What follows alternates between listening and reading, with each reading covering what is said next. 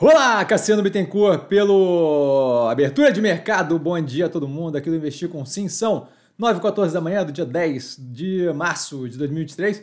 E eu começo com um disclaimer que eu falo aqui nada mais é do que a minha opinião sobre investimento. A forma como eu invisto não é de qualquer forma, modo em geral, indicação de compra ou venda de qualquer ativo do mercado financeiro. Isso dito, a gente passa para o fechamento do dia de ontem, um dia que andava bem positivo e acho que por influência do mercado americano acabou dando uma derrubada descabida no preço de vários dos ativos Tá ainda desconto extremo no preço de vários, vários dos ativos do portfólio.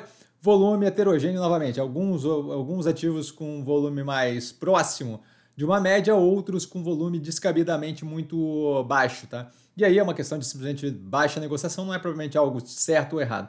Passando aos acontecimentos da Petrobras e a Shell fechando acordo para exploração e produção, tá? que deve aumentar a demanda no setor. A Tebet dizendo que o acabouço fiscal vai, agra vai agradar gregos e troianos, no sentido de que mercado, governo e por aí vai. Não vimos ainda, mas vindo dela é um indicativo positivo. Vamos ver o que acontece, o que sai aí do arcabouço fiscal. E RB falando em, em afastar a necessidade de aumento de capital, se o negócio ficar dentro da normalidade, tá? Essa colocação, na minha cabeça, continuo vendo ativo como bem arriscado, tá? Não sei o quanto eles conseguem confirmar a normalidade nesse cenário que a gente vive.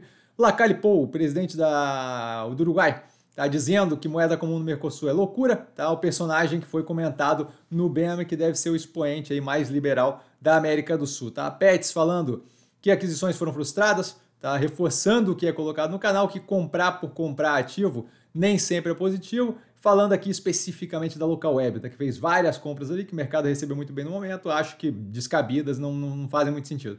BR Properties recebendo oferta pelo controle da operação, GP Investments e Slabs Investimentos, não sei, não tive tempo de, de averiguar se o Slabs ali não é um braço da GP por onde está sendo feita essa proposta, é possível que sejam duas ou uma só, vale a pena dar uma olhada para quem estiver mais curioso. Magazine Luiza apurando denúncia de bonificação por compra em fornecedor. E a gente passa aos vários resultados da Pets com receita bruta. Crescimento de 34,6% year on year, EBITDA ajustado, crescimento de 5,5% year on year, a margem vai de 9,4% no mesmo período do ano passado para 7,4% nesse período, lucro líquido ajustado com queda de 32,6%. Lojas Quero Quero de construção civil, né? Receita líquida, crescimento de 57,4% year on year, EBITDA ajustado com uma queda de 19,2%, a margem vai a 6% versus 8,2% do mesmo período do ano passado, lucro líquido com uma queda de 85,8%. Tegma de transporte ali, né, especialmente veicular ali com cegonha, Receita líquida 34,3% year on year de crescimento, EBITDA ajustado 58,5% year on year. A margem vai de 15% no mesmo período do ano passado para 17,8% nesse trimestre. Tá? A gente tem um aumento de 91,8% no lucro. A Arezo, com receita líquida crescendo 20% year on year, EBITDA 3% year on year, a margem vai de 17% no mesmo período do ano passado para 14,6% nesse período, lucro líquido com uma queda de 7,1% versus o mesmo período do ano passado. A CBA, Companhia Brasileira de Alumínio, com receita líquida com queda de 19%, EBITDA ajustado queda de 79% year on year, tá? E a margem indo de 21% para 5%, uma queda considerável, lucro líquido de 615 milhões para um prejuízo de 80 nesse, nesse período. Ocean Pact com um resultado bem positivo, receita líquida de 22, crescimento de 22,8% year on year, 16,6% quarter on quarter, EBITDA ajustado, crescimento de 38,8% year on year, 52,3% quarter on quarter, a margem vai a 28,6% versus 25,3% no mesmo período do ano passado e 21,9% no período anterior.